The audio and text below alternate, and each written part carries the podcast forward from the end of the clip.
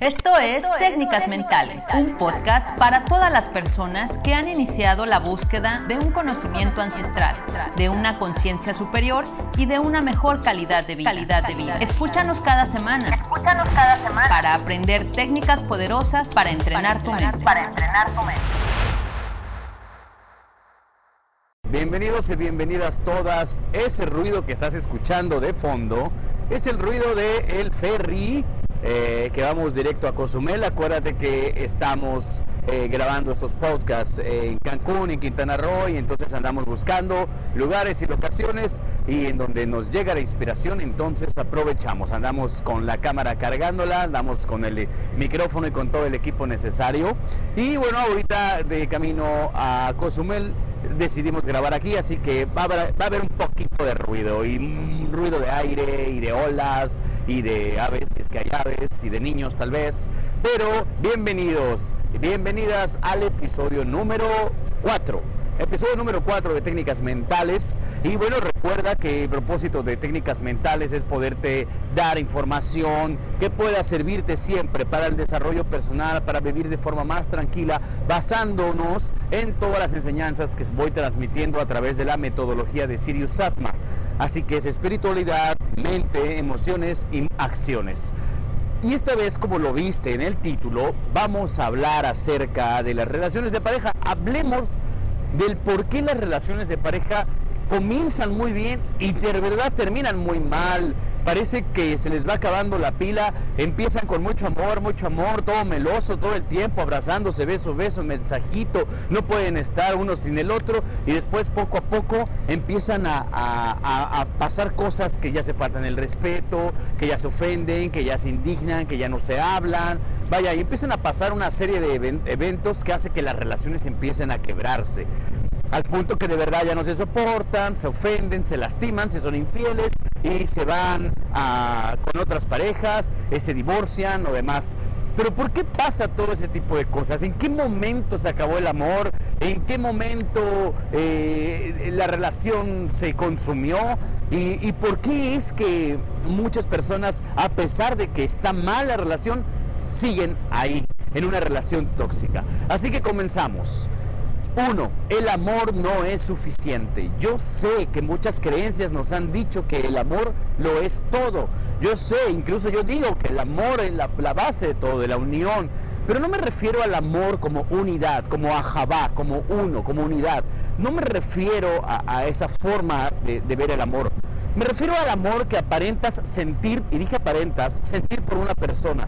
Porque muchas veces inicias una relación diciendo, oh, lo amo, oh, la amo, pero ni siquiera sabes desde qué conciencia estás diciendo te amo. Trabajé mucho tiempo haciendo videos para eventos sociales, muchas bodas.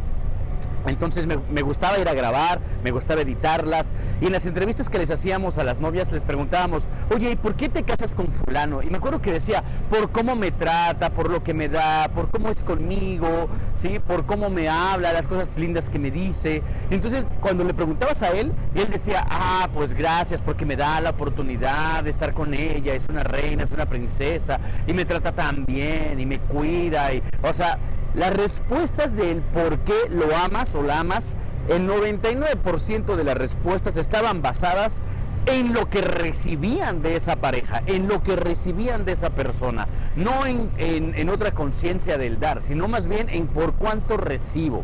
Y ese es el primero de los errores que se cometen en las relaciones de pareja, que normalmente inicias una relación por cuánto te dan, por cuánto te tratan, porque entonces si te tratan mal, si te hablan mal, ya no lo voy a amar, ya no la voy a amar.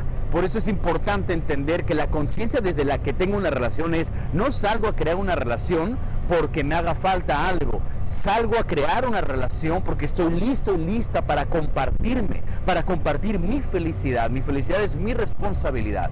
Una de las cosas que se presentan en las terapias, he dado más de 2.000, bueno, ya voy llegando a las 3.000 sesiones de pareja, es que las parejas llegan diciendo, es que antes era esta forma conmigo, es que antes me daba y ahora ya no me hace feliz. ¿Te das cuenta? Ahí está la respuesta. Es decir, ya no soy feliz porque mi pareja me da. ¿Y eh, por qué? Porque hay una creencia acerca de que mi pareja está para hacerme feliz. Incluso hay gente en los talleres de pareja que me han dicho, y si mi pareja no está para hacerme feliz, entonces ¿para qué está? Y en ese momento me doy cuenta de que rayos necesitas terapia. O sea, porque puta, no me puedo quedar ahí las ocho horas eh, tratando de explicar esto desde la conciencia de recibir, porque así crecimos, así fuimos construidos y así nuestros, nuestras madres, nuestros padres, nuestros abuelos, nuestros tíos, nuestras generaciones eh, arriba de nosotros han sido eh, instruidas de esa forma en el amor. Que, que, es por cuánto te da, no por cuánto, no por cuánto realmente tú das.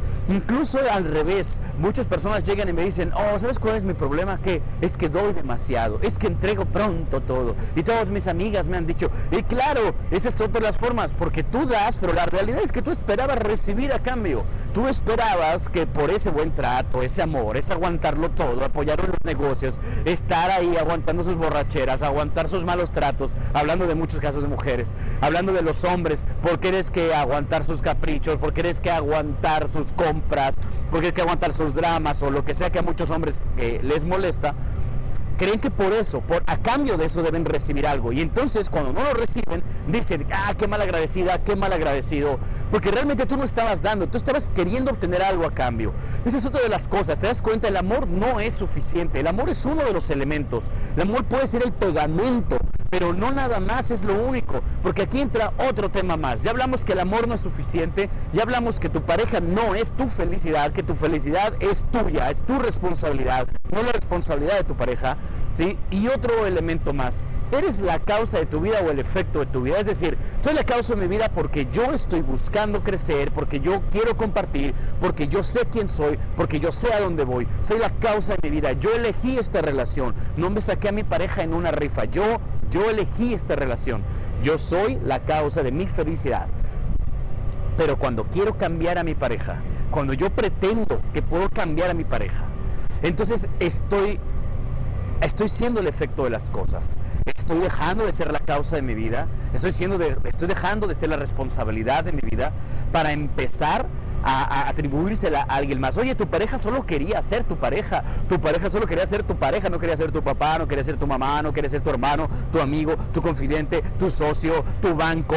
No quería ser nada de eso. Solo quería también, igual que tú, también estaba roto o rota y también tenía vacíos y también pensó que los podía llenar contigo. Y ese fue uno de los principales errores. Que sentimos que amamos por cuanto nos hacen sentir placer al calmar nuestras heridas sentimos que amamos por cuanto nos dan por llenar nuestros vacíos. Entonces, entra otro punto más aquí, que es las creencias. Imagínate, el amor no es suficiente porque aunque yo amo mucho, si conozco a alguien y descubro que tiene una creencia muy limitante acerca del amor, porque resulta que cree que es mi responsabilidad eh, eh, llenar sus vacíos, porque tal vez cree que es cada quien aquí su dinero, o sea, aquí tú tu lana, yo la mía y ahí nos vemos, eh, o porque él cree que me tiene que mantener, o porque el otro cree que, que la mujer no tiene que trabajar, o sea, las creencias llegan y afectan la relación. Las creencias llegan y entonces aunque haya mucho amor, si las creencias no empatan, no compaginan, entonces es cuando la relación va a empezar también a chocar constantemente. Y esto es uno de los temas que trabajamos en los talleres de parejas, que le llamamos dirección, altitud y velocidad. Tres elementos clave para que una relación pueda empezar. Uno, dirección, hacia dónde voy. Voy, nos hemos sentado, yo sé que algunos me dicen, ay David, no me voy a sentar con mi pareja en la primera entrevista, en la primera salida, a sentarme a decirle, a ver, este, ¿hacia dónde vas? Yo, ¿hacia dónde voy? con mi libretita. Yo sé que no, y no me refiero a eso, me refiero a que eso lo vas descubriendo en las reuniones, en las citas, en la convivencia, mientras vas saliendo, mientras la vas conociendo. Sabes hacia dónde va, pero antes de eso pregúntate tú, ¿tú sabes hacia dónde vas? ¿Sabes hacia qué dirección vas a tomar? En la dirección tiene que ver mucho con si quiero ser papá o quiero ser mamá, en dónde quiero vivir, qué pienso acerca del dinero, qué pienso acerca de ser padre, ¿sí? En qué, eh, mi misión de vida, mi propósito de vida y cómo es que tal vez tu propósito también se alinee con el mío. Entonces, Eso es algo de lo que, de lo que vamos a trabajar en dirección. La segunda, altitud. En altitud vamos a trabajar mucho sobre las creencias, qué creo acerca del mundo, qué creo acerca de ser esposo, qué creo acerca de ser esposa. Ahí entran los principios, entran los valores, ¿vale? O sea, entra mucho de la conciencia, el nivel de conciencia que tiene la relación o que tiene la persona. Así que es muy importante que, que te sientes a revisar cuáles son los valores de este hombre que decidí amar, porque esa es otra, el amor es una elección. Cupido no llegó, te flechó y, oh, ya me enamoré, ahora me aguanto. No, o sea, realmente tú lo elegiste y lo elegiste porque empata de cierta forma en dirección, en altitud, en conciencia y la otra más en velocidad. Supongamos que tú estás escuchando estos podcasts, supongamos que, que tú vas a cursos, lees libros, estás descubriendo un nuevo mundo, por alguna razón llegaste a este nuevo mundo de conciencia, pero él no. Porque pasa mucho que el hombre es el que casi no lo hace. Él no, él se resiste a este tipo de cosas. Entonces, ¿qué sucede ahí?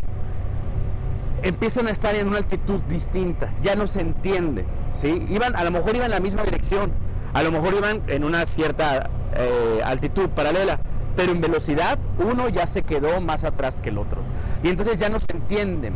Y él, va a empezar a decir, ay, ya vas a esas cosas, ya estás escuchando ese podcast de ese tal David Fragoso, ya estás eh, leyendo ese libro, ya estás, ya te están lavando el cerebro, eh, ¿para qué gastas dinero en eso? ¿Sí? Y tú tal vez quisieras hacerle ver y entender, pero te juzga, te ataca. Ya hablaremos más en otros episodios sobre esto, hay mucho que hablar sobre las relaciones, pero es importante que puedas darte cuenta de que cuando ya no hay la misma eh, velocidad también, empieza, la relación empieza a fallecer, la relación empieza a desaparecer. Estos son solo algunos de los aspectos acerca de las relaciones de pareja. Solo son tres puntos. Hay tanto que hablar acerca de las relaciones.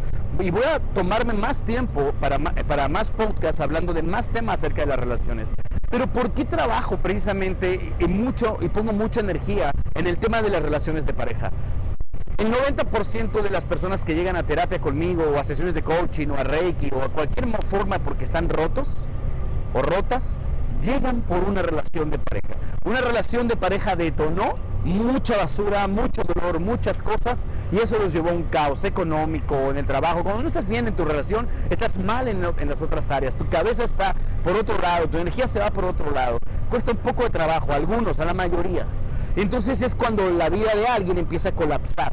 Por eso es importante entender desde qué conciencia inicia una relación y cómo puedo empezar a sanar una relación. Estos puntos pueden ayudarte a comprender que las relaciones de pareja siempre requieren ayuda, requieren terapia. El problema de las relaciones es que creen que no necesitan terapia, en especial los hombres. Creen que no necesitan terapia, creen que solos pueden, que hay que echarle ganas, o incluso, ah, pues ya nomás con que ella cambie. O sea, realmente es una les cuesta mucho trabajo aceptar sus errores. ¿Por qué? Porque el ego es muy grande, en especial en los hombres cuando a veces creen que alguien les va a decir lo que tienen que hacer. Señores, de eso no se trata un taller de parejas, de eso no se trata una terapia de pareja. Y si fuiste alguna en la que te dijeron eso, bueno, fuiste con la persona tal vez equivocada, ¿sí? Pero realmente una terapia de pareja no se trata de que te digan lo que tienes que hacer o cómo ser esposo o cómo ser esposa. Una terapia de pareja se trata de que te ayuden a ver cuáles son las cosas que en ti tienes que cambiar y mejorar para que tu relación funcione. Es un trabajo personal. Voy a hablar más acerca de este tema en posteriores podcasts, pero este es el, el número 4 hablando y el primero sobre las relaciones de pareja. Dirección, altitud, velocidad, tu pareja no es tu felicidad, el amor no es suficiente, hay que atender las creencias y necesitan ayuda. Así que, bueno, mi nombre es David Fragoso, síguenos en, en Sirius Atma, en Facebook, en Instagram, David Fragoso Coach, y estamos compartiendo esto, eh, si me estás escuchando eh, en Spotify, en, en iTunes, en Facebook, no sé dónde me esté escuchando, compártelo por favor a más gente que esta información le pueda ayudar. Te recomiendo el libro de las reglas espirituales en las relaciones para iniciar este nuevo despertar de conciencia sobre una relación. Gracias por escuchar este podcast. Nos vemos en el siguiente episodio. Mi nombre es Fragoso y esto fue Técnicas Mentales. Chao, chao.